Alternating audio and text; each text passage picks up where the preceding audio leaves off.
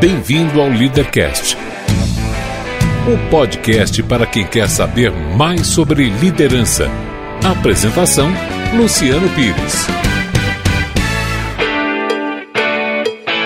O Leadercast chega até você com o apoio da DKT Brasil, que lidera diversas ações de marketing social para incentivar o combate às doenças sexualmente transmissíveis e facilitar as políticas de planejamento familiar. Acesse dktbrasil.com.br. E também com o apoio do LinkedIn, a solução que vem transformando a atração de talentos através das redes sociais profissionais.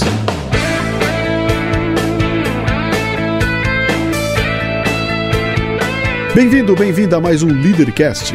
Hoje converso com Ricardo Bassaglia, que é presidente da Michael Page, simplesmente a maior empresa de contratação de executivos do Brasil. Ricardo está à frente de uma empresa que seleciona líderes, cara. Uma conversa que você tem que ouvir. Eu estou aqui trancado num estúdio minúsculo com esse final de gripe e o coitado que eu vou entrevistar aqui hoje vai sair daqui gripado também. Que pena, cara. Mas não, não, não há de ser. Vocês vão ver que a conversa vai fluir muito bem, né? Vamos àquelas perguntas básicas que eu sempre faço na abertura do programa. Uh, seu nome, que idade você tem e o que é que você faz? Luciano, primeiramente, um prazer estar aqui com você. Meu nome é Ricardo Basaglia, eu sou diretor executivo do Paid Group maior empresa de recrutamento do Brasil, Michael Page, Page Personnel e Page Executive, são as empresas desse grupo e tenho 35 anos. E há 10 anos já trabalhando com recrutamento de executivos. Michael Page. É, como é que você veio parar aqui, hein, cara?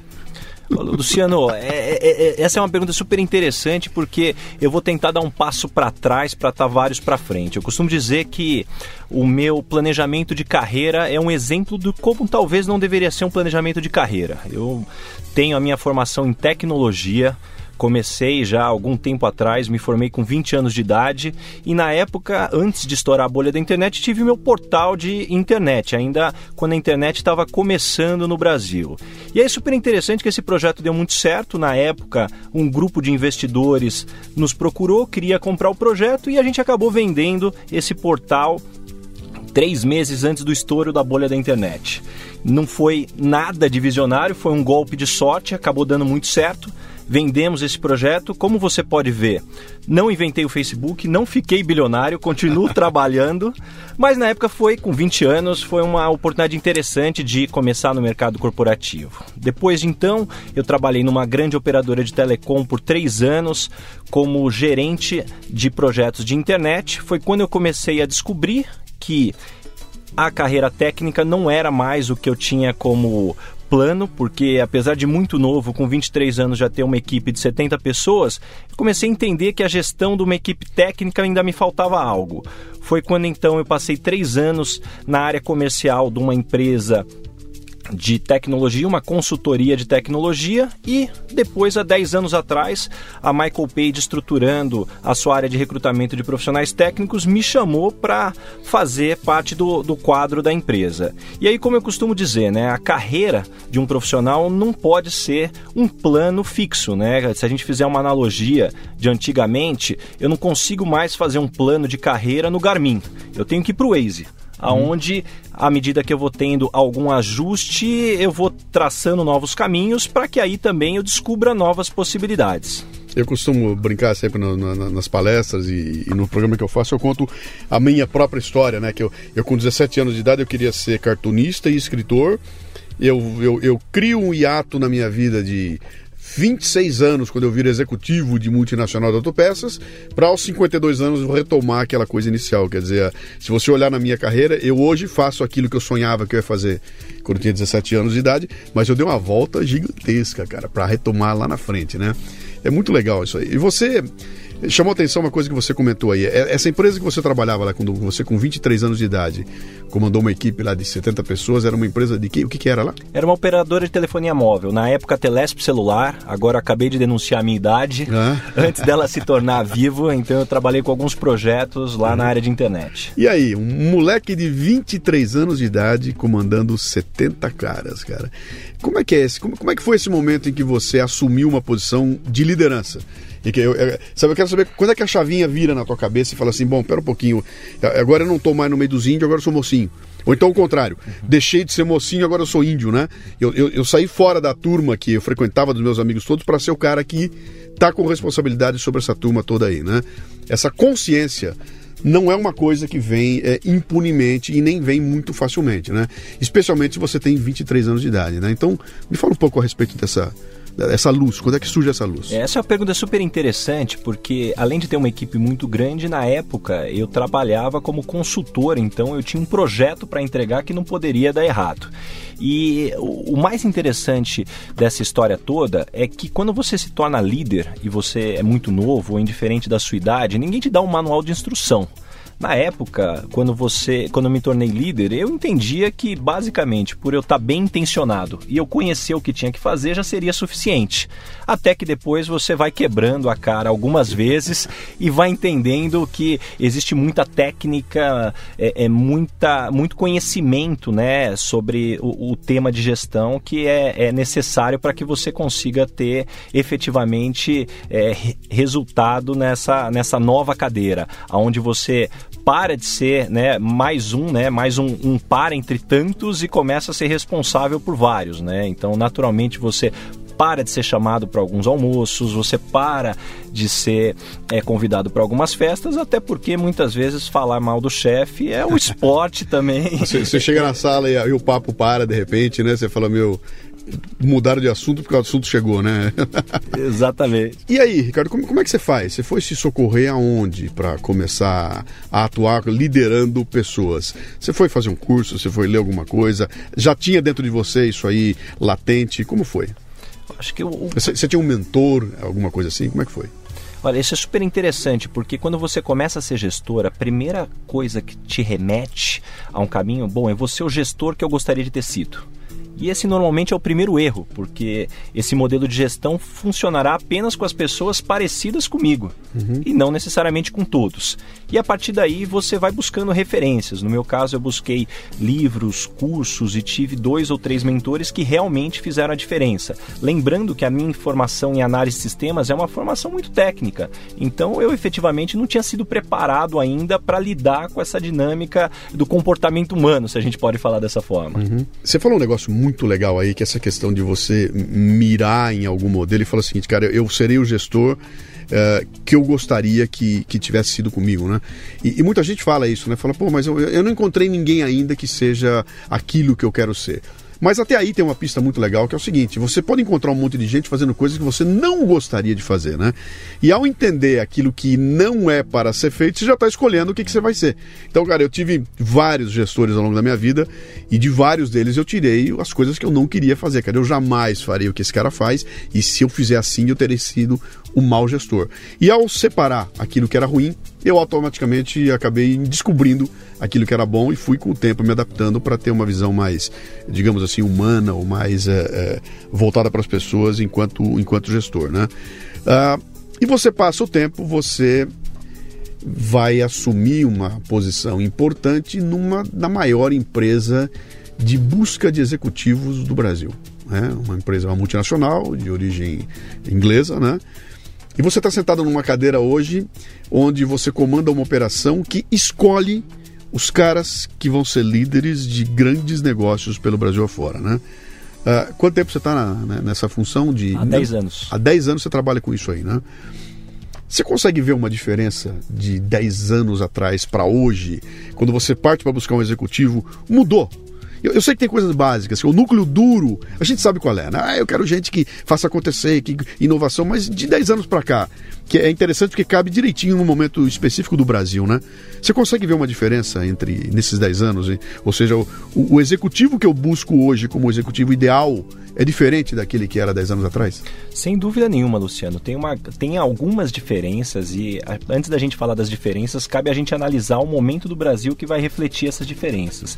Então, há 10 anos atrás, ou até num horizonte mais curto, talvez 5 ou 6 anos, a maior parte das posições que a gente conduzia para os nosses clientes eram posições de expansão o Brasil crescia a um ritmo do PIB alucinante, todo mundo, ou a maior parte das pessoas, acreditava que esse, é, é, esse crescimento ia durar por um longo tempo, então era aquela busca é, é, é muito rápida por contratar alguém para que você tivesse preparado para esse crescimento. Tanto que da nossa carteira de projetos, e aí só para ter uma referência, com 200 consultores a gente entrevista mais ou menos 6, 7 mil profissionais por mês, entrevistas presenciais. Mês? Mês. Quanto tempo dura uma entrevista? Pensando numa entrevista com duração entre uma hora e uma hora e meia. Então Caramba, são quase 100 mil cara. entrevistas por ano. É. E a gente com um número próximo de 6 mil contratações por ano. Então isso é, era um ritmo de contratação muito grande, onde as empresas procuravam contratar profissionais é, para que elas estivessem preparadas para esse crescimento. Guardado o que vem acontecendo no país nos últimos dois anos, principalmente, o que eram 70, 80% de contratações de expansão e só 20% de substituições, esse agora essa proporção se inverteu. Hoje são 80% das contratações de substituição e apenas 20% das contratações ligadas a uma expansão. Então isso faz com que o perfil do profissional é, certamente tenha mudado na busca do que as empresas precisam hoje, né? E para que a gente fale também dessas características, é gente importante que a gente analise qual é o motivo dessas substituições, porque isso vai dar muitas pistas do que as empresas estão buscando. E são quatro grandes é, motivos das demissões né, por substituições que vem acontecendo. A primeira delas é que os bons resultados escondem as deficiências. Então, muita gente que entregava resultado na época que o PIB crescia muito, hoje com o PIB mais desafiador não vem conseguindo entregar resultado. Então, nessa... interessante que isso aí é, me remete imediatamente para o tempo da alta inflação. Você lembra? A inflação gigantesca mascarava tudo aquilo. Né? Tinha até uma frase interessante do Delfim Neto, né? Que ele fala que quando a água baixa, você começa a ver a copa das árvores que estavam que estavam fundo. Enquanto a água está alta, cara, você não vê nada que está lá embaixo, né? E é muito interessante isso, porque o, o, aquele período de altíssima inflação encobria os maus resultados, assim como um período de crescimento fantástico, como a gente passou, também encobria, né? Chega uma hora que você fala, bom, agora qualquer erro aparece, né? Bem legal essa. Certamente. E, e, e com isso também, você separando as, as crianças dos adultos, né, em cada uma das posições, você tem ainda três grandes motivos para substituições, né? O segundo motivo é que muita gente foi promovida na época do mercado bom. E muita gente que foi promovida não necessariamente estava preparada para essa cadeira. E principalmente para uma cadeira que hoje passa por um momento econômico desafiador, então com isso tem muita gente que não está se segurando nas atuais é, posições. O terceiro motivo vem da atitude muita gente que não consegue entender que um mercado diferente demanda atitudes diferentes. Gosto muito de uma frase do Einstein que diz que louco é quem faz a mesma coisa sempre esperando o resultado diferente. Sim. E normalmente a pessoa com a atitude correta começa a procurar problema nas empresas, procurar desculpa no mercado e não consegue sintonizar com o que a empresa está pedindo e esse profissional muitas vezes acaba sendo substituído. E o quarto motivo dessas substituições, ele tem a ver com o que era a referência do mercado. Até 3, 4 anos atrás, com aquele tema da, do apagão de talentos que a mídia tanto propagou, o que aconteceu foi que muitas empresas, por falta de profissionais disponíveis, acabaram contratando gente com uma qualificação menor do que gostaria, pagando salários maiores do que gostaria. E isso agora muitas empresas têm aproveitado para equalizar o seu quadro de profissionais, porque você tem uma disponibilidade maior de profissionais e com isso contratar gente com um salário mais equalizado ao, ao parâmetro de mercado e com uma qualificação ainda maior. Então, o, o resumo disso tudo é que quando vem um momento de mercado muito desafiador, tem uma reprecificação de mercado. Então, basicamente é, todo mundo no mercado de trabalho que era nota 9, era nota 8, num belo dia acordou e virou nota 5 porque você tem mais profissional disponível. Então agora as perguntas que cada um cada profissional precisa fazer é o que eu preciso fazer para que eu possa voltar a ser nota 8 ou ser nota 9 no mercado de trabalho. E qual é a é buscar mais qualificação? Como é que você vê isso? Olha, qualificação técnica, sem dúvida nenhuma, sempre é um ponto de diferenciação né? É, é, é, interessante. Só que acho que vale trazer um dado de uma pesquisa que a gente realizou, que ela diz que 91% dos profissionais são contratados por questões técnicas e demitidos por questões comportamentais. É sempre assim. Então esse é até um ponto de desenvolvimento. Na maior parte das vezes, quando você pergunta para os profissionais, não, eu estou melhorando meu inglês, estou fazendo um MBA, hum. só que a natureza humana, ela traz uma série de armadilhas no relacionamento, principalmente dentro do ambiente, né, muitas vezes de uma gestão de alta performance, que você coloca à prova a maturidade emocional de, de cada profissional. E isso é muito relevante, principalmente quando a gente fala de posições de liderança. Eu, você falou um negócio importante que eu eu não me lembro de ter demitido nenhum funcionário meu por incapacidade técnica, né? Até porque isso aí se resolve, né? Se o sujeito não sabe, a gente ensina, a gente. É, é aquilo que eu costumo dizer. Você vai perder teu emprego por coisas que o dinheiro não compra. O que o dinheiro compra dá para manter. Né? O dinheiro compra um treinamento, o dinheiro compra é, equipamento, compra o software, o dinheiro compra uh, o estudo que você precisa. Né? O que o dinheiro não compra, ele não compra uma atitude. E normalmente é isso que acontece. A pessoa dança por causa da, do comportamento e depois fica sem entender. Pô, mas era um, era um cara tão bom, né? Mas você falou umas coisas interessantes aí que tem a ver com esse momento que o Brasil vive, né? Quer dizer, é uma loucura porque hora tá lá em cima, hora tá lá embaixo, e você não pode tomar decisões de curto prazo, porque daqui a pouco recupera, né? E eu me lembro do meu tempo na indústria automotiva que a grande dificuldade era essa, olha, entramos em crise, o que que faz? Demite todo mundo e a hora que voltar, cara, como é que quanto tempo leva para recuperar aquilo que você perdeu, que você ao demitir ou mandar embora, você perde conhecimento, perde, perde gente preparada, perde uma porrada de coisa que quando vai recuperar, custa muito mais caro botar de volta, né? Agora, do ponto de vista do profissional em si, né? Nós temos que entender que a gente vive nesses ciclos. Né? Hora tá lá em cima, hora tá lá embaixo. Eu não sei se, se muitos dos que ouvem a gente têm segurança para dizer que estou seguro no meu emprego, não vou perder o emprego de jeito nenhum, estou muito bem aqui. Acho que pouca gente consegue ter essa segurança, né? Como é que você vê isso aí? No teu caso, por exemplo, né? O que, que você faz para se manter lá no alto da pirâmide, cara? Você sabe que a qualquer momento o, o dólar sobe de novo, cai de novo, muda tudo e alguém vem te impressionar e você fala, peraí, eu vou me segurar porque eu sou mais eu, né? O que, que te dá essa segurança? Ou, ou o que recomendação você dá para as pessoas que estão ouvindo a gente para manter essa segurança? É super interessante sua pergunta, Luciano, porque normalmente as pessoas que têm 100% de segurança são justamente as que não deveriam ter nenhuma segurança, porque a única certeza que você tem é que o mundo é muito dinâmico e se você não se atualizar, você vai estar, tá, sem dúvida nenhuma, arriscado a perder a sua posição. Eu entendo que para o profissional ter performance, a primeira coisa que ele precisa é cuidar bem da máquina. Então, é, o quanto que esse profissional consegue cuidar da saúde, o quanto que ele se alimenta bem, o quanto que ele consegue dormir bem, porque com a máquina ruim não tem performance é, que aconteça. Você está levando esse profissional a um extremo que uma hora a conta vai chegar. No meu caso, eu tenho triatlo como hobby, então eu pratico exercício praticamente todos os dias. Já passei da fase de, de competir, de participar de provas, hoje é por prazer. Mas se de manhã eu não fizer o exercício, eu não consigo estar tá com o cérebro oxigenado para o uhum. quanto eu poderia é, é, é, produzir para a empresa. E também eu entendo que o cérebro ele precisa ter é, alimento de boa qualidade. E aí eu estou falando de cérebro. O que, que eu quero dizer com isso? Eu fico muito preocupado com que tipo de conteúdo eu estou colocando para dentro da minha máquina. Um estudo super interessante que a gente fez há algum tempo atrás mostrou que boa parte dos líderes de sucesso tinha uma característica em comum, que é todos eles adoravam ler biografias. Isso é um dado interessante porque quando a gente voltou um pouquinho para trás para entender a dinâmica da humanidade, a gente percebeu que o, a criança, sem dúvida nenhuma, precisa do parâmetro para que ela possa formar valores, que ela possa formar atitudes. E a partir de determinado momento, o ser humano perde os pais ou a pessoa que tem como responsabilidade a criação por ser aquela referência. E em determinado momento, depois da adolescência, a gente identificou que a leitura de biografias acaba sendo uma referência muito interessante de você começar a colocar esse conteúdo para dentro e reformar e você ter referências adequadas de como você ter essa, essa atitude. Então tem uma série de, de pontos que você começa a traçar a intersecção e talvez essa seja uma beleza é, do, de trabalhar com recrutamento de executivos, que é você poder conversar com os executivos de sucesso e entender as características que boa parte deles tem em comum, e aí você não reinventar a roda, né? A gente tentar procurar o que a maior parte deles está fazendo também. Uhum.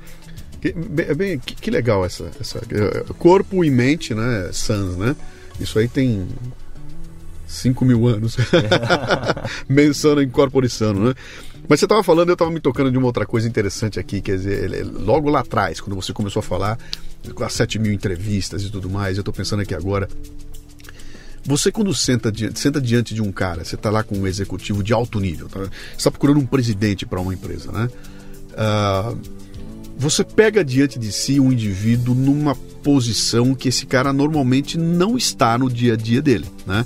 Ele, nesse momento ele não é aquele cara poderoso CEO da empresa que está todo mundo puxando o saco, falando amém, mas ele está na tua frente tentando te impressionar porque você pode determinar o futuro desse cara. Ou seja, ele muda de postura, ele passa a ser um indivíduo eu não quero dizer fragilizado, mas me parece que esse é o termo. Ele está fragilizado, ele está sentado ali, preocupado com o movimento que ele vai fazer, com as palavras que ele vai colocar, de forma que quando ele terminar, ele te impressionou a ponto de você apontá-lo para aquele, aquele cargo que será o futuro da vida dele, né? Você tem que ser meio psicólogo para lidar com esses caras. Como é, como é que é essa turma tua que conversa com essas pessoas e que sabe que a pessoa está fora do, do, do, fora do centro dela naquele momento que ela está diante de você? Para te impressionar? É, essa é uma pergunta que ela, ela pode ser respondida de diversas formas. A primeira delas é que a Michael Page, a Page Personnel, ela, elas é, fogem do senso comum de ter apenas psicólogos recrutando. Então a gente parte do princípio do recrutamento especializado, onde eu tenho advogados recrutando advogados, engenheiros recrutando engenheiros, e esses profissionais eles são treinados para que eles consigam extrair o máximo de informações. Então parte, sem dúvida nenhuma, é técnica, parte é dom e parte, sem dúvida nenhuma, é o, o, lado humano que você consegue conectar com, com as pessoas. Mas o ponto principal é entender que o, o objetivo principal do entrevistador é tentar sair do, do que é o comum das entrevistas e fazer as perguntas que realmente causem uma reflexão mais profunda no entrevistado. Uma pergunta, por exemplo, que eu gosto muito de fazer é, é, é, para os profissionais é: quando as pessoas não gostam de você, normalmente por que, que é? Uhum. Quando as pessoas não gostam de você, normalmente, normalmente por que, que é? Que delícia de pergunta. Vamos, vamos, vamos dar um segundo aqui para quem está nos, nos ouvindo. Atenção, você está ouvindo, a gente vai dar uma paradinha aqui para te dar alguns segundos de reflexão. Faça a pergunta de novo. Quando as pessoas normalmente não gostam de você, por que, que é?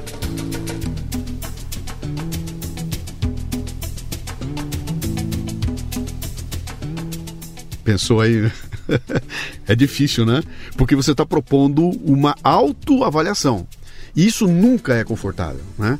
Porque de repente você me obriga a, pensar numa coisa que eu nunca pensei, né, cara? Pô, na, no que é que eu sou, no que é que eu não sou tão bom quanto eu acho que eu sei, né? Como é que eu me autocritico, né? Como é que eu acho um defeito em mim, que sou uma pessoa tão especial, tão fantástica, né? Que pergunta desgraçada.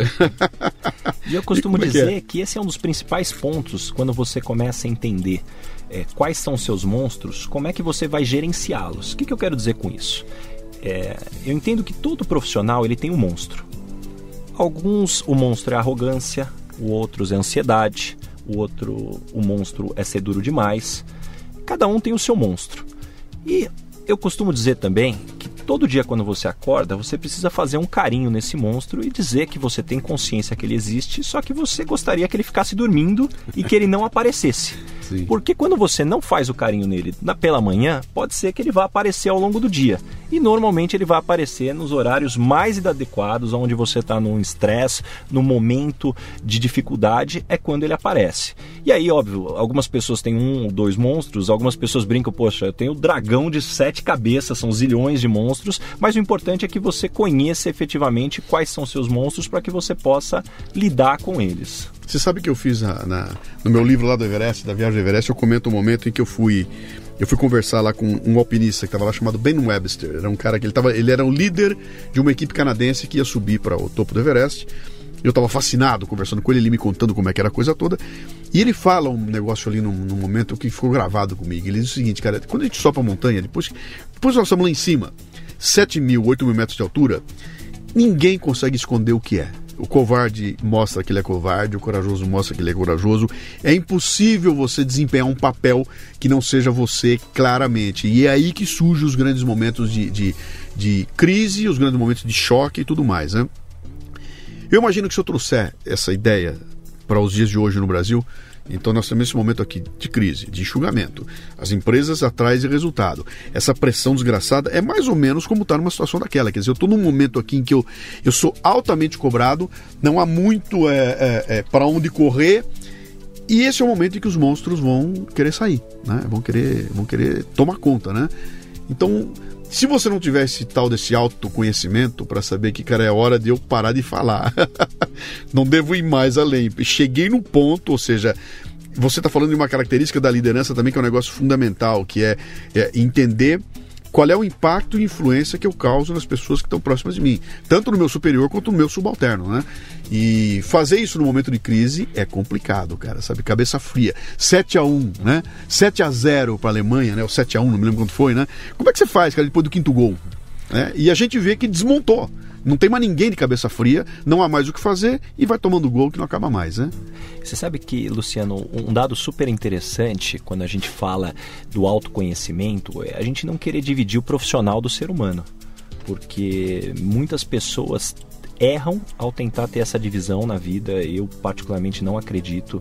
Eu tenho um amigo que é presidente de uma das dez maiores empresas do Brasil e ele tem uma frase super interessante que ele diz: Ricardo, eu tenho já quase 40 anos de carreira e eu estou há quase 10 anos como presidente dessa grande companhia. E ao longo do tempo eu sempre tentei contratar profissionais e nunca consegui, porque sempre vem o ser humano junto. É incrível. que é aquela história que eu quem ouve o Café Brasil ouve eu falar isso de montão, quem ouve o Lidercast eu falo de montão também, né? Que quando eu estou discutindo aquelas questões de capitalismo, socialismo, eh, eh, eh, cara, esses ismos no papel são maravilhosos, né? Quando você lê aquilo, fala, meu, que maravilha. Aí o problema é que quando você vai implementar, entra um ser humano no jogo e aí desanda tudo, porque vai entrar vai entrar o medo, vai entrar a ambição, vai entrar a cobiça, vai entrar a inveja, vai entrar o desejo, etc e tal, e lidar com essas coisas numa planilha de Excel que, que consiga fazer, né? Eu sempre tive a, a Michael Page diante de mim como um paradigma de empresa que busca é, altos executivos, ou seja, high level, tá lá em cima, né? Mas você tem três segmentos ali, e um dos segmentos não é high level, tá aqui na classe ah, você até colocou para mim como é que é a diferença de salário? Você busca dentro de faixas, né? Isso. A Paid Personnel é a empresa que recruta profissionais com salários até 10 mil reais. Então, iniciando muitas vezes um programa de estágio, um programa de trainee, até um profissional em início de gestão, numa coordenação, numa supervisão. Legal. Pelo perfil que eu tenho no Café Brasil e que de forma de alguma forma eu tirei de dentro dele o perfil de quem ouve o Leadercast, eu diria que a maioria absoluta está nessa faixa de, de, de salário, né? É possível que algum da, alguma das pessoas que esteja ouvindo aqui agora esteja a caminho da sua primeira entrevista de emprego, ou segunda, ou décima entrevista de emprego, mas está a caminho da entrevista de emprego, né? Vamos às recomendações, mas eu não quero, eu não quero que você seja é, programa mais você, tá? Ah, vai de terninho, bonitinho, isso a gente já sabe, que tem que ir arrumado, que tem que escovar o dente, a gente já sabe. Eu quero que você me dê as dicas aí para essa pessoa que está indo lá para sua entrevista de emprego, o que tem que estar tá na cabeça dela, cara? Primeiro ponto, entenda que você que não existe uma fórmula para agradar a todos. Da mesma forma como não vai existir uma empresa que agrade todos os profissionais. Então seja você mesmo. Porque a pior coisa que pode acontecer é você sendo contratado por uma entrevista que não, você não foi você mesmo, depois você vai ter que ser essa outra pessoa ao longo de todo o tempo que você estará trabalhando. Caso contrário, possivelmente a empresa também não ficará feliz. É, segundo ponto, seja honesto e transparente sobre os seus dados e histórico profissional. É, é, incrível, mas quando a gente compara as entrevistas do Brasil com os outros países que a gente atua, a gente tem uma atuação global, o brasileiro ele tem a tendência a exagerar um pouquinho, né? Seja no, no inglês, seja num projeto que ele participou e ele liderou seja ele um curso que ele não terminou, que ele não concluiu, ele coloca como concluído e os recrutadores têm formas de checar a veracidade dessas informações. E à medida que você perde a credibilidade, você já vai ter um impacto é, é muito grande nas de, nos demais pontos que você falou, mesmo que muitas vezes esses pontos você foi 100% honesto. Tem uma pessoa num alto cargo aí no país que disse que tinha diploma de doutora e foram ver, não era doutora coisa nenhuma. Vai, continua, vai, só foi uma sacanagem aqui. Bom, é, é, o famoso cheque de referências, né? Acho que as empresas também, de certa forma, é, é têm esse cuidado para entender qual é a história desse profissional, porque quando você checa referências, você procura entender como é que esse profissional agia na empresa anterior. O ser humano tende a repetir comportamentos. Se faltava atitude, se faltava habilidade humana no outro trabalho, é muito provável que a empresa que está te selecionando agora tenha é, é, o cuidado de checar as informações e vai ter essa informação também ao analisar o seu perfil. Por isso que eu sempre recomendo muito cuidado é, é na empresa que você está hoje, porque você está deixando uma história, né? um legado que depois outras pessoas podem ter conhecimento. Então, uma, uma pausa aqui. Mas eu dei para você como referência o nome do Zé da Silva que é meu cunhado e que eu já combinei com o Zé da Silva que a hora que ligar alguém da Michael Page, o Zé vai dizer que eu sou o melhor cara do mundo, né? Por que, que eu devo me preocupar? Isso aí, isso é uma, uma, informação super interessante, Luciano, porque em 10 anos de recrutamento, até hoje eu nunca vi ninguém que passa referência que vai falar mal, né? Todo... e acho que não vai ver, né? E não vou ver.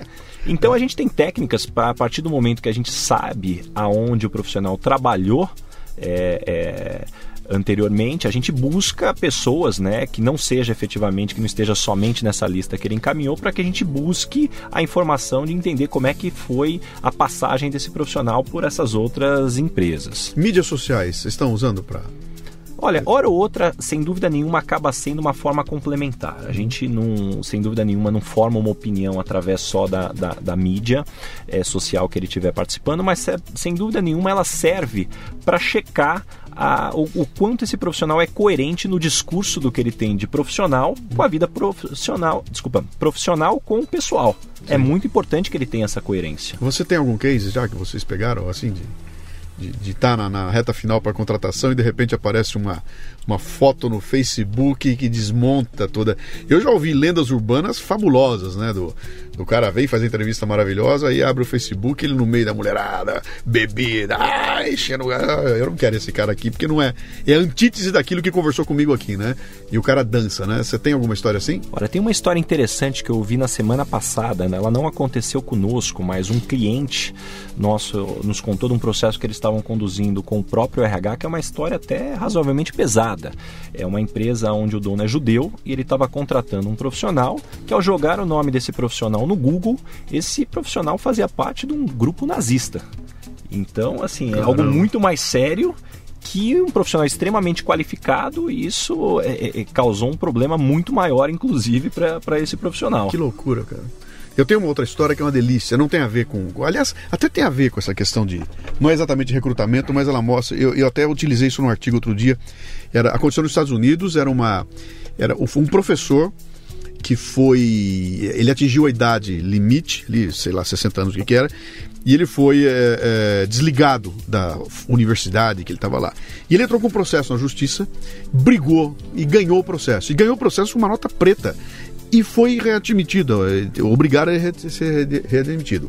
E no processo todo que estava andando lá, a filha dele publica uma foto no Facebook acho que de Miami, sei lá, das Bahamas, alguma coisa assim, bota lá que, ó, estamos saindo de férias com o dinheiro da universidade e tal que meu pai ganhou. Cara, aquilo virou prova na justiça e o cara perdeu tudo aquilo que ele tinha ganho em função da, da, da, da, desconexão entre aquilo que ele dizia que era e o que a filha disse, que provou que ele estava. que ele não precisava do que disse que precisava e, tava, e, e houve uma má fé colocada ali. E o cara dançou por causa da filha dele no Facebook. Quer dizer, cara, olha como é complicada essa questão dos rastros que vão ficando nessa, nesse mundo digital, né? Sem dúvida nenhuma. E isso vale também, naturalmente, para tudo que é ético, né? Que você conduz. Acho que ética vai ter uma série de definições, mas eu costumo dizer que ética é o poder comentar as minhas ações do que eu fiz na empresa no jantar com a família. Então, sim, isso É, é, o principal ponto. E quando você fala. E aí tem o lado inverso, né? Do que você fala com a sua família, do que pode, ou com seus amigos, do que pode esbarrar também do, do lado da empresa. Sim, eu tinha um chefe que falava isso aí. Falava, ético é aquilo que você pode sentar à noite e falar com orgulho para sua família que você fez. Se você não tem orgulho para contar, cuidado que essa coisa talvez não seja não seja ética. Aliás, ética é um tema fundamental que está hoje faz parte do, do, da cultura brasileira, não tanto a prática, mas a discussão da ética, né? É, nesse teu processo, processo de escolha de executivos e tudo mais, Existe algum momento ou, ou, algum questionário ou algum exercício ou alguma atividade que vocês fazem que sonda essa questão do comportamento moral e ético eh, do indivíduo? Ou isso você vai pegar pela consulta eh, com fontes externas? Tem alguma coisa assim? Olha, os processos seletivos normalmente eles são muito diferentes, porque cada empresa tem um modelo que nós temos que seguir. Então, algumas empresas dão uma ênfase maior, outras deixam 100% na nossa mão. Mas hoje, é, é naturalmente, é, você tem uma preocupação muito maior do que existia 10 anos atrás, até porque os casos né, de, de, de falha ética aumentaram, pelo menos do ponto de vista do que se propagou na mídia. E, e hoje você tem desde testes comportamentais que você aplica no profissional, você tem muitas vezes dinâmicas que são é, é, desenvolvidas para avaliar o, o, perfil do profissional nesse, nesse aspecto, até efetivamente você ter uma checagem, quase que uma investigação do que o profissional fez ao longo da carreira dele, inclusive contratação de empresas quase que caracterizadas como de espionagem, para identificar o que esse profissional deixou de história né, na, ao longo da carreira dele. Vou te provocar agora. Estamos num país fictício, ok? Um país que fica na região tropical, né?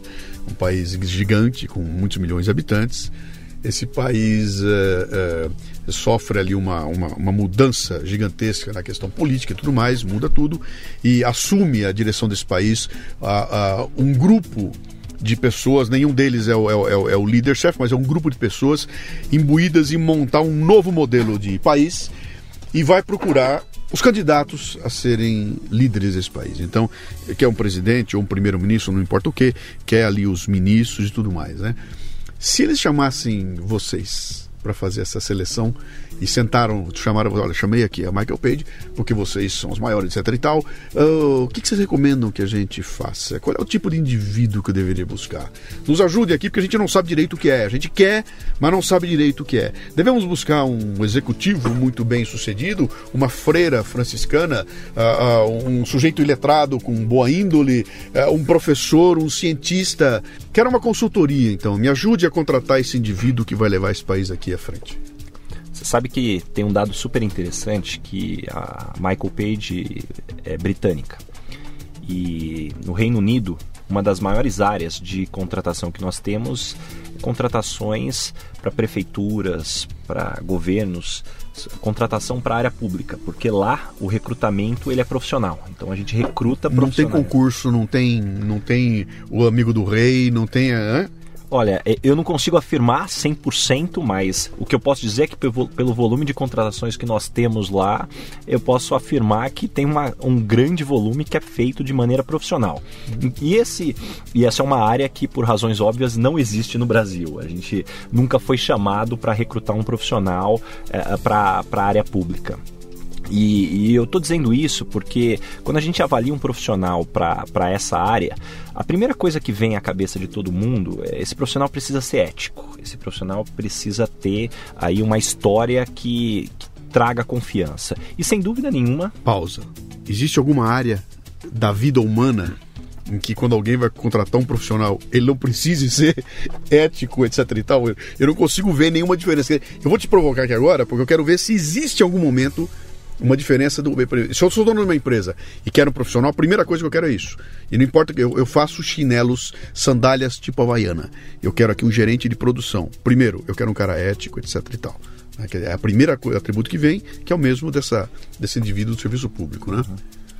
Luciano, sua provocação é ótima, porque o ponto que eu ia justamente colocar agora é que quando você fala de ter alguém na área pública, a primeira coisa que vem é ética na cabeça, como não é diferente na área corporativa. Uhum. A diferença é que muitas vezes na área pública, a ideia que se tem é que só ética é suficiente. Sim. E é da onde vem muitas vezes a eleição ou a seleção de pessoas inadequadas, porque não basta você ser ético. Você tem que ter uma série de habilidades de gestão, de execução, que para que efetivamente esse profissional possa desempenhar a atividade ao qual ele está sendo contratado Quer dizer, ou um, eleito. Um incompetente honesto é um desastre, né? É, é, de qualquer forma, né? Sem dúvida nenhuma. É como a gente costuma dizer muitas vezes, né? Pior do que um incompetente desmotivado é um incompetente motivado. Esse Sim, sai fazendo bobagem sem parar. É. Mas, mas continua nessa, nessa tese aí. Você está falando para contratar gente para o pro, pro, pro serviço público. Eu, deixa eu só te explicar por que, que eu estou fazendo essa provocação aqui. Muita gente que ouve o Leadercast, o Café Brasil, que tem contato com a gente, são jovens que estão imbuídos daquela ideia de que preciso prestar um concurso público para arrumar um emprego. E a gente sabe que o drive dessa moçada toda é a segurança que o emprego público traz para as pessoas. Né? Então eu, eu, eu, duvido que algum deles queira fazer, vou prestar o serviço público para poder inovar, vou prestar o serviço público para poder uh, mudar as coisas, para poder ter um crescimento profissional. Não. O drive número um é segurança. Se eu conseguir passar no concurso e arrumar um emprego público, eu já sei que vai haver uma segurança eh, que vai lá adiante. Né? É, por isso que eu estou te provocando aqui agora. Né? Então falo que modelo deveria ser colocado para que esse drive do quero segurança fosse modificado na cabeça das pessoas. Né? Então eu quero, eu, eu quero propor para você que no meu país seja contratado um novo ministro da Zebza. Tá? Tem todo um lado técnico que o Zebza exige, mas além disso eu preciso do indivíduo ético o que mais? O que mais que vem nessa, nesse pacote? Sem dúvida nenhuma, tem que ser um profissional que seja um líder na essência é alguém que realmente consiga agregar as pessoas que vão estar em volta dele nessa área e consiga efetivamente levar todo mundo para o mesmo caminho, né? Porque muitas vezes a gente se pergunta o que está acontecendo no Congresso, por que, que ninguém se entende? E aí você termina de assistir o Jornal Nacional e desce e vai para sua reunião de condomínio. Uhum. Isso te diz muito. O que acontece no Congresso muitas vezes não é diferente da sua reunião de condomínio. É o quanto você consegue ter uma liderança que, entendendo as opiniões mais diversas, você consiga encontrar um plano para executar algo que seja em pró, sem dúvida nenhuma, da maioria, mas principalmente que tenha uma construção de médio e longo prazo. Uhum. Você acha que isso é uma coisa que o brasileiro. Eu imagino que você conhece muito bem essas culturas, a cultura inglesa, etc. e tal, né? Uh, o brasileiro precisa de uma liderança mais do que o inglês ou, ou não? Sem dúvida nenhuma, eu diria que o povo latino precisa de uma liderança acima da média do que outros povos. Talvez se a gente colocar também o povo africano também precisa dessa liderança. O latino é o povo caliente, sangue quente, que ele precisa estar engajado para fazer. Uhum. E isso faz com que você precise de uma liderança é, é muito forte. É natural que quando você acaba analisando as diferenças culturais, muita coisa muda, né? A gente trazendo um exemplo aqui só para ilustrar, a gente teve um cliente que contratou uma consultoria indiana para fazer um determinado projeto. Esse cliente ficava num prédio na Paulista e aí ele trouxe essa equipe e alocou ela em vários andares. Até que em um determinado momento, uma parte da equipe entrou quase que em rebelião porque não queria mais trabalhar para essa empresa e o presidente foi entender o que estava acontecendo. E aí, na hora que ele foi conversar com as pessoas, eles falaram: "Não, eu nunca me senti tão humilhado. Vocês não podem fazer isso com a gente. E ele sem entender o que estava acontecendo. E aí ele foi descobrir que, na verdade, ele tinha colocado pessoas de castas inferiores para trabalhar no andar de cima.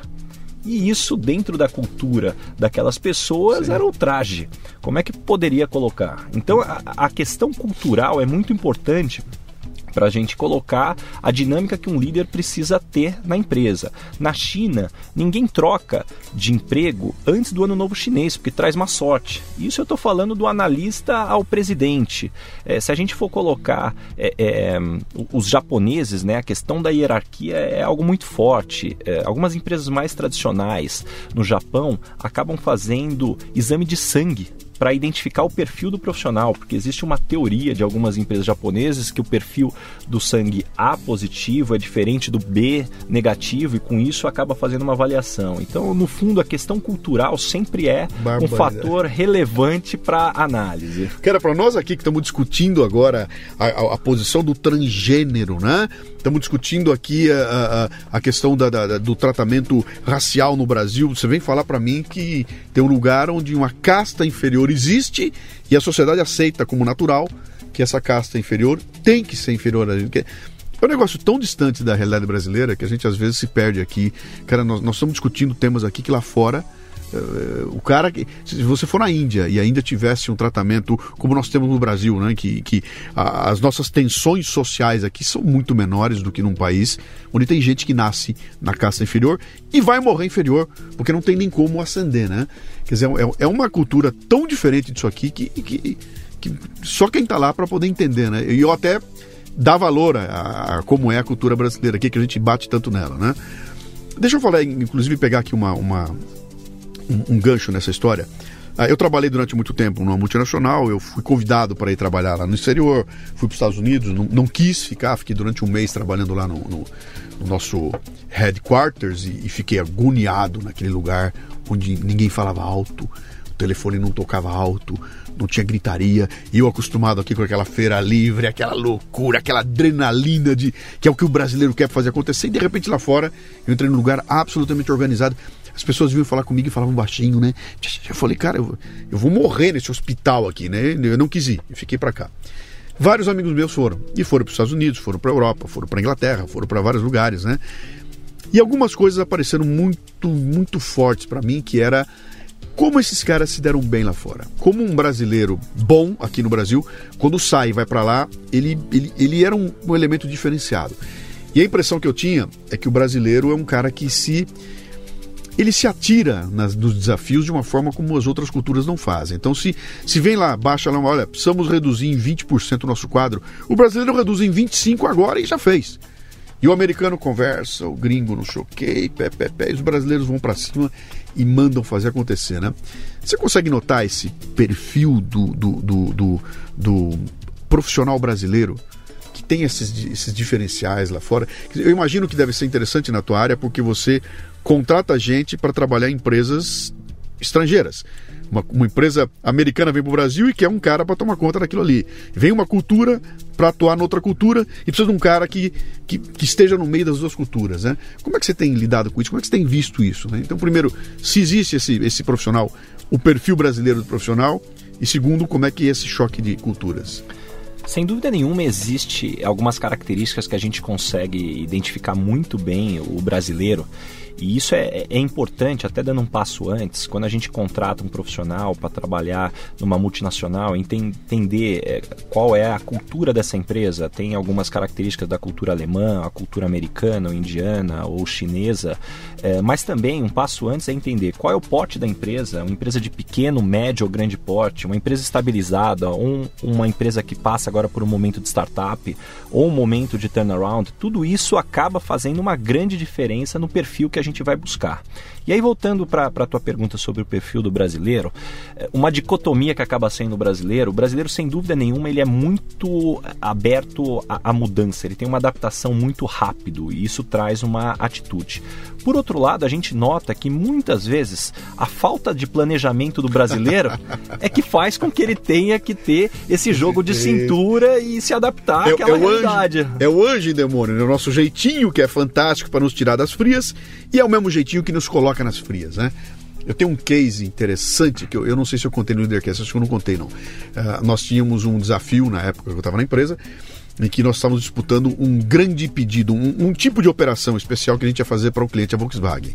E essa operação era, era fornecer todo um, um berço de suspensão com a junta homocinética. Era, era um kit, era um componente, um módulo, que era um negócio novo, não, não tinha acontecido no Brasil ainda, até em termos mundiais, né?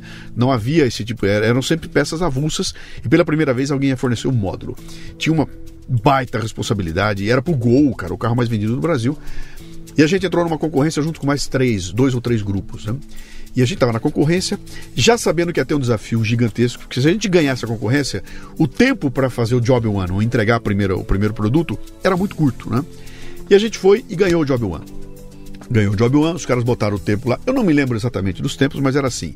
Vocês têm é, eh, 90 dias, 3 meses para entregar o job one. E os gringos vieram para cá, a gente trocou com os americanos, foi feito todo o planejamento, etc e tal. E o planejamento apontava para 120 dias, 150 dias. E os gringos, cara, é impossível montar um projeto desse nível num tempo menor que esse. Bom, os gringos foram embora, lá vamos nós, lá para Taubaté, pegam uma empresa, pá, pá, pá, pá, 90 dias depois, pum, job one entregue. E os gringos vêm para o Brasil.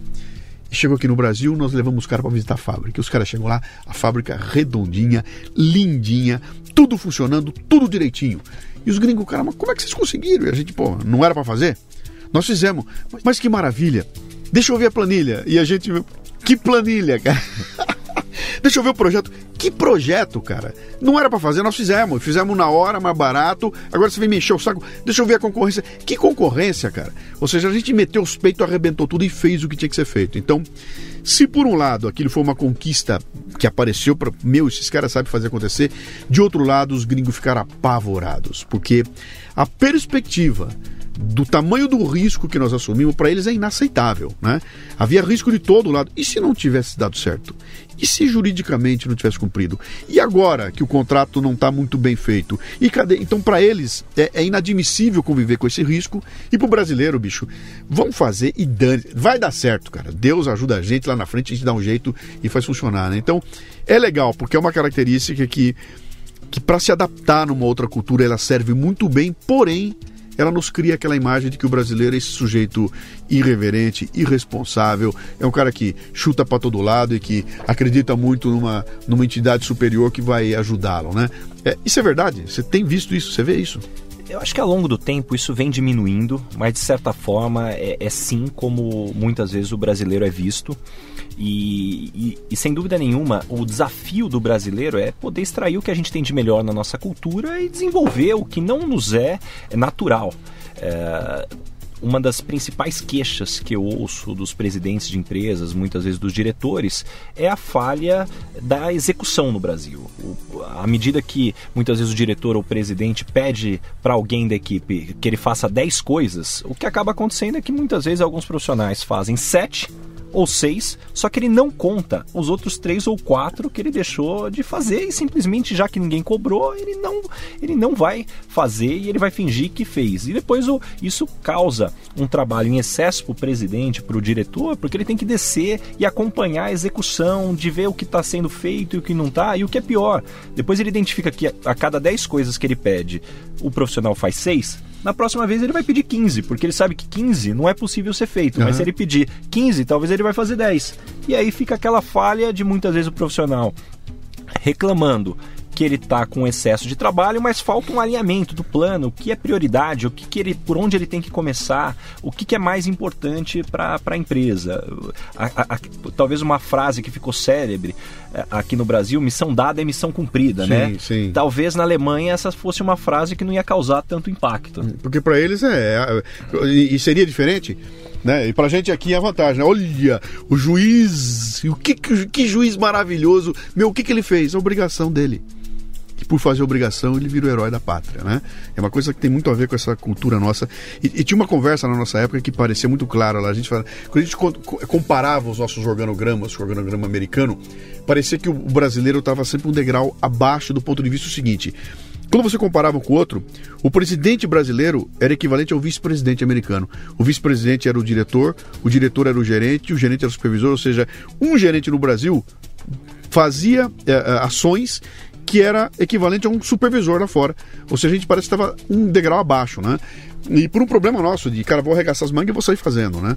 Então havia muito isso aí, que me parece que era uma questão de amadurecimento desses processos todos, até porque eu vivi um período no Brasil.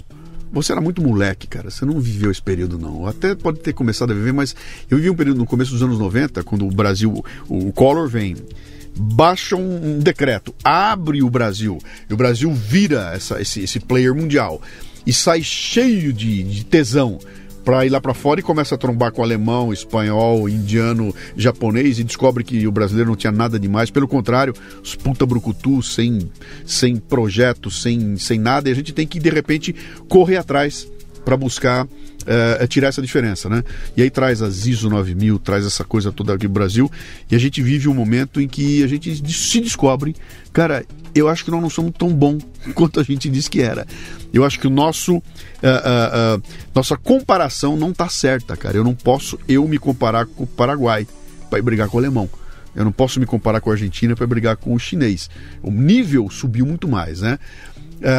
depois caem as barreiras do mundo, o mundo vira uma coisa só, a internet está aí na cara de todo mundo, e me parece que essa barra subiu um pouco mais. Né? Então, você acha que hoje, uh, eu vou fazer mais um paralelo só, você acha que hoje um, um jogador de futebol que joga na seleção brasileira hoje conseguiria jogar na seleção brasileira de 1982? Traz isso para o ambiente corporativo, né? Um executivo de hoje conseguiria atuar como o executivo atuava em 1970, 80, 90 no Brasil. Ou seja, as ferramentas que o cara tem hoje serviriam para aquela época. É, eu sei que o contrário não dá. O executivo de 82, se trouxer para hoje, ele morre no dia seguinte, né? E o de hoje, se fosse levado para aquela época? O que, que, você acha que aconteceria? Olha, esse é sempre o conflito de gerações, né? Isso, sem dúvida nenhuma, seria uma grande dificuldade, porque o primeiro ponto, né? Porque o profissional performar, ele vai precisar jogar em equipe. Uhum. E aí ele ser o diferente de todos vai causar, sem dúvida nenhuma, um, um grande impacto. De certa forma, ele traria muitas ferramentas né, de, de planejamento, de evolução, que é, poderia causar um diferencial. Mas se fosse para fazer uma aposta, eu arrisco a dizer que seria muito difícil. Como é que ele ia participar de uma reunião sem internet? Como é que ele faria para viver sem celular? É, como é que ele faria para ter um caixa automático, para ele tirar o dinheiro na esquina no banco lá? Ou seja, a alma, o mundo mudou completamente ao longo dos últimos 10 anos, né?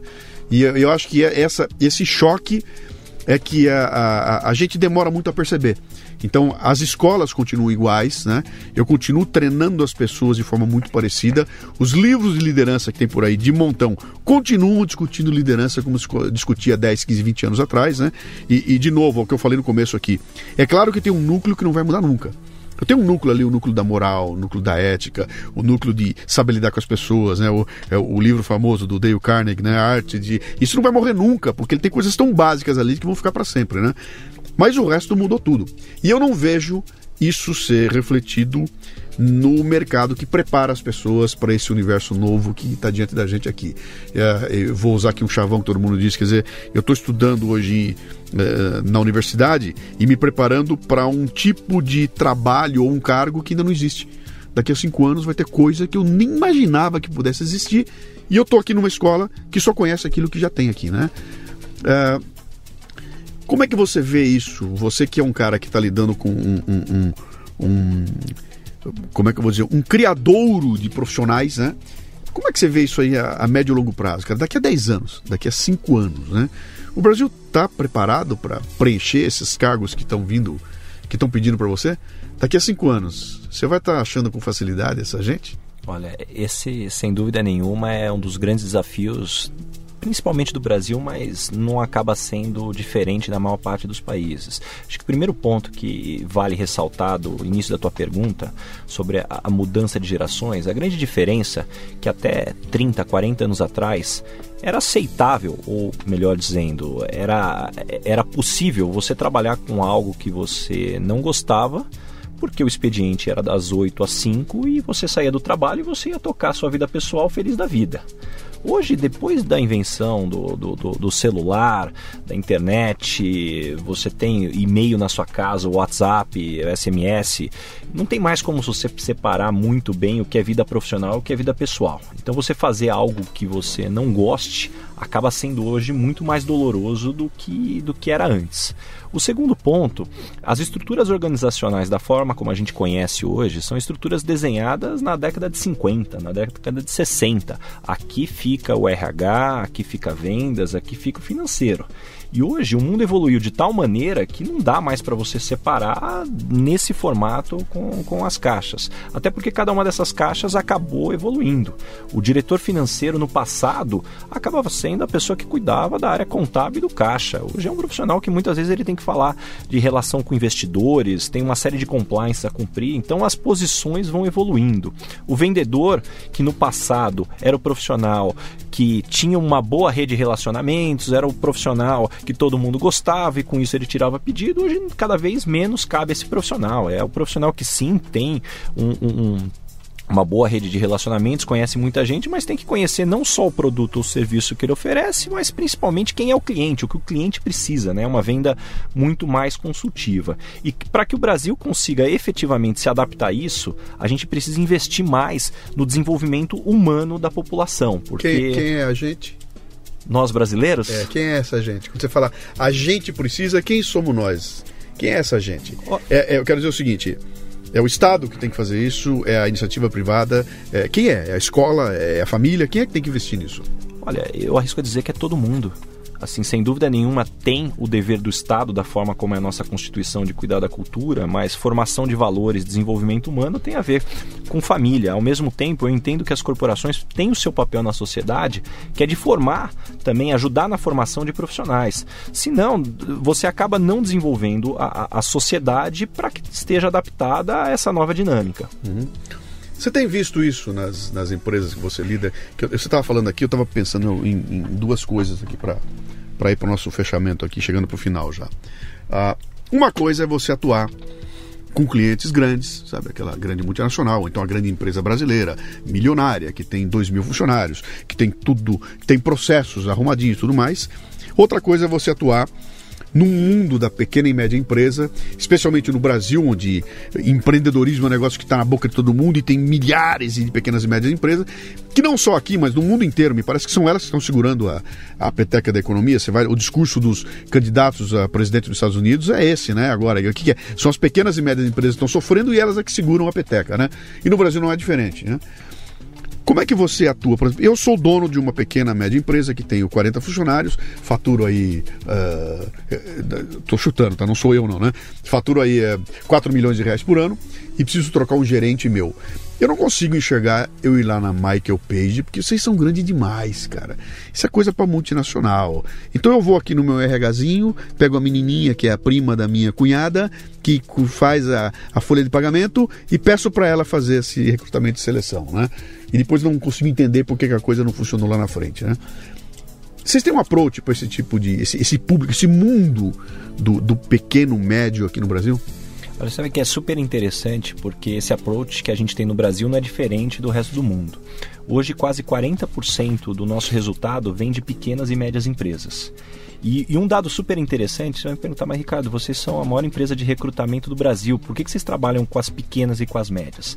Em recrutamento, é inversamente proporcional se você é a maior empresa de recrutamento e trabalhar para uma grande. A grande também precisa e usa muito o nosso trabalho, mas a grande verdade é que o profissional que acaba de se formar, as primeiras empresas que ele pensa na hora de mandar o currículo são as grandes e conhecidas.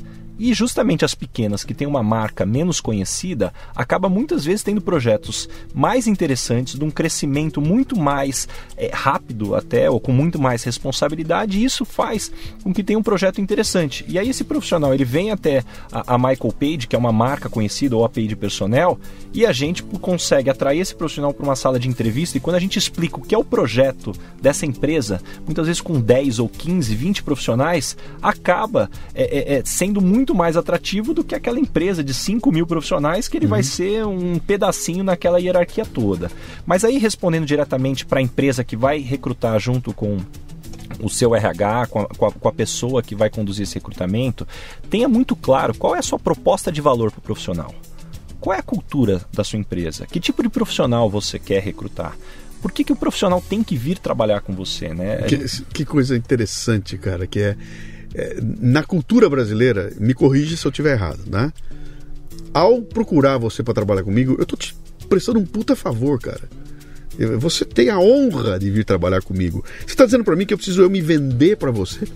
Eu, como empresa, tenho que me vender para você, para atrair você, tenho que mostrar que eu sou bom para você. Você está precisando de emprego, cara. Venha e me agradeça por isso. Eu estou errado nessa, nessa minha visão. Eu estou dizendo assim, me parece que no Brasil é muito assim, né? Você sinta-se elogiado por ter a chance de estar aqui conversando comigo para poder vir ter a honra de trabalhar na minha empresa. É um pouco assim? Essa é a visão antiga que certamente está mudando à medida que os profissionais se desenvolveram e você não teve uma oferta tão grande de profissionais. Tanto que no passado, só para a gente colocar o link do tempo, era muito comum as empresas, ao invés de investir em tecnologia, investir em colocar 50, 60 profissionais para fazer um trabalho extremamente braçal, porque a mão de obra era uma oferta abundante, na maior parte das vezes sem nenhuma qualificação, mas abundante. Então o que a gente brincava era um aluguel de orelha. Você colocava as pessoas lá dentro para fazer esse trabalho.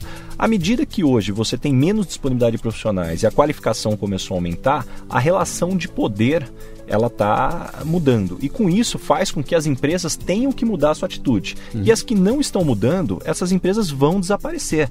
Porque os profissionais hoje eles estão muito mais engajados, esperando um propósito das empresas ao qual eles querem trabalhar, e com isso, se você não conseguir se posicionar, você efetivamente vai perder os seus talentos que estão hoje na sua empresa. Mais do que não conseguir atrair, é perder os que estão hoje trabalhando com você. Muito bem, deixa eu chegar aqui no nosso finalmente, que a gente já está aqui com a nossa uma hora de papo, né? Sou um profissional, me formei, recém-formado, estou trabalhando há pouco tempo, etc e tal. Quero encaminhar o meu currículo para Michael Page. É, me dá o caminho das pedras aí, mas eu não quero só o endereço, tá? Eu quero saber o seguinte: o que, que eu devo fazer? Como é que eu devo encaminhar isso? Tem algum jeito? É só entrar lá e botar o input no teu, no teu site? Eu tenho que me preocupar com alguma coisa além disso ou só botar e, e cruzar os dedos?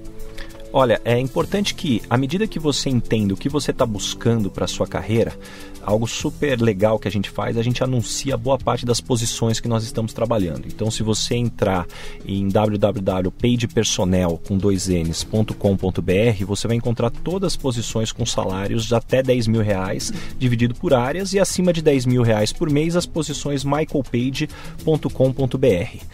E vai haverá o link para que você possa encaminhar o seu currículo.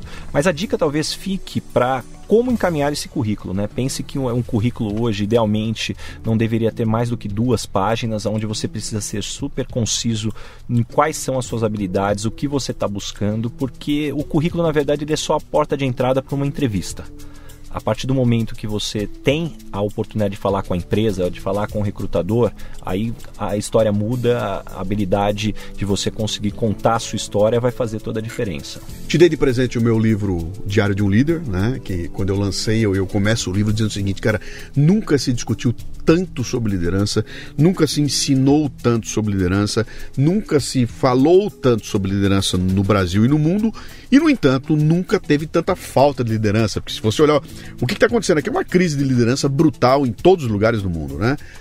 Uh, mas falando especificamente do Brasil aqui, uh, vamos pensar em termos de gestão. Acho que o Brasil tem um problema de produtividade brutal, terrível, que na raiz tem uma questão de, gestão, atrás da gestão está liderança e tudo mais.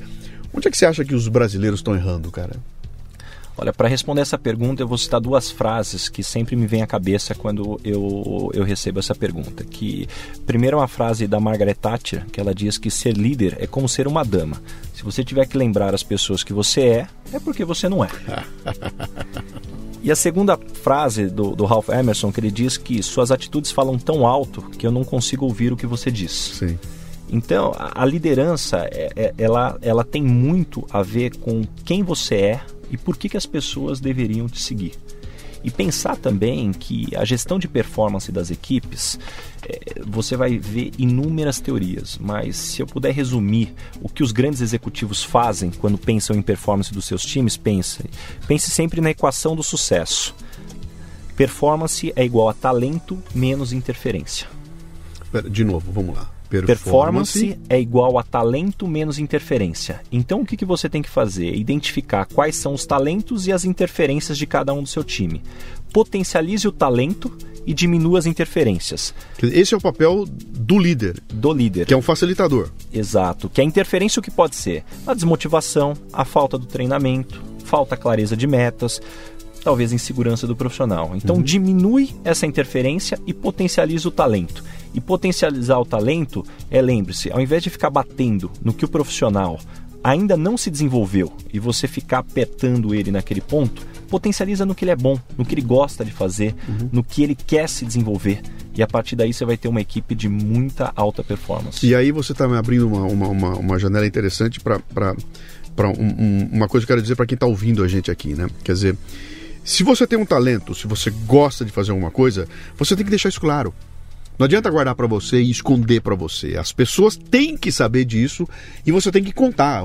Eu tenho uma história deliciosa. Eu tinha uma secretária, minha secretária estava lá, era, aliás, era, era extremamente mal-humorada, né? E vivia lá a vidinha dela como secretária. E um belo dia, por, por alguma forma, não me lembro como foi, mas chegou ao meu conhecimento que ela adorava lidar com essas coisas de ação social e tudo mais. Cara, eu peguei um projeto que a gente tinha meio enrolado lá, que era um projeto de ajudar uma creche que tinha lá perto, e dei na mão dela. Cara, mudou tudo. O projeto virou uma loucura, aquilo começou a andar, que a mulher fazia aquilo com tesão. Só que ela nunca tinha contado que aquilo era. E, e, e havia uma necessidade de alguém para tocar aquilo, mas ninguém sabia. E o dia que aquilo chegou ao meu ouvido, que era o chefe, falei: opa, peraí, porque alguém quer fazer. Então eu acho que é muito importante você que está ouvindo a gente aí, quer dizer, explicite, né? Deixe claro para onde você quer ir, aonde você quer chegar, o que é que você gosta de fazer, porque na primeira oportunidade, se tiver um líder que tenha dois neurônios funcionando, esse cara vai sacar você e falou, eu sei quem quer. Eu sei quem gosta, eu sei quem faz e vai te jogar essa coisa no colo. E lembre-se, o que não é medido não pode ser cobrado. O que não é medido não pode ser cobrado. Então, à medida que você deixe muito claro as metas, uhum. acompanhe e meça para que você possa cobrar efetivamente. Sim. E a gente diz muito também na hora de contratar que você tem que contratar pessoas diferentes de você. Isso é uma realidade porque as pessoas se complementam, mas contrate pessoas diferentes de você, mas com os mesmos valores e objetivos. Sim. Senão você vai ter um problema. Sim, perfeito.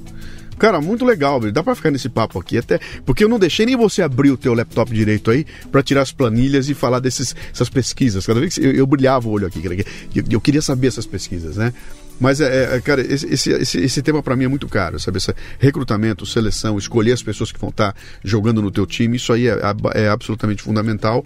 Eu quero te agradecer um monte e perguntar de novo, vamos repetir aqui, quem quiser ter acesso a você, a conhecer o trabalho, a, acesso até a Michael Page, nem que seja para conhecer a empresa como é, né? É, acessa quais endereços? www.pagepersonel.com.br e www.michaelpage.com.br. E se você quiser ter um pouquinho mais de acesso às informações que a gente vai publicando, fique à vontade também para conectar com o meu perfil no LinkedIn, Ricardo Basaglia. É sempre um prazer compartilhar esse tipo de informação, até para desmistificar um pouco do que, é essa figura do headhunter, do, do recrutador, que muitas vezes é o profissional que ele quer se conectar com o maior número de pessoas justamente para conseguir identificar o profissional mais adequado para cada posição. Legal. Muito obrigado.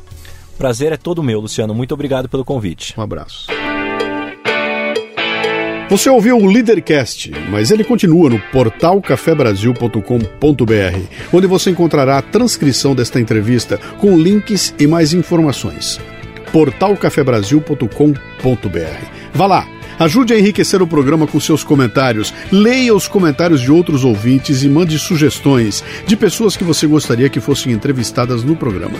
E se quiser nos contatar pelo WhatsApp é o 11 967 89 8114. O Leadercast chegou a você com apoio da DKT Brasil, que distribui a mais completa linha de preservativos e géis lubrificantes do país, com a marca Prudence. A DKT realiza um espetacular trabalho de marketing social, contribuindo para o combate às doenças sexualmente transmissíveis e para as políticas de planejamento social. A DKT lidera e empreende. Acesse dktbrasil.com.br. E o Leadercast também chega com o apoio do LinkedIn, a solução que vem transformando a atração de talentos através das redes sociais profissionais. Agende uma demonstração gratuita dos serviços para atender suas necessidades de recrutamento em br.talent.linkedin.com.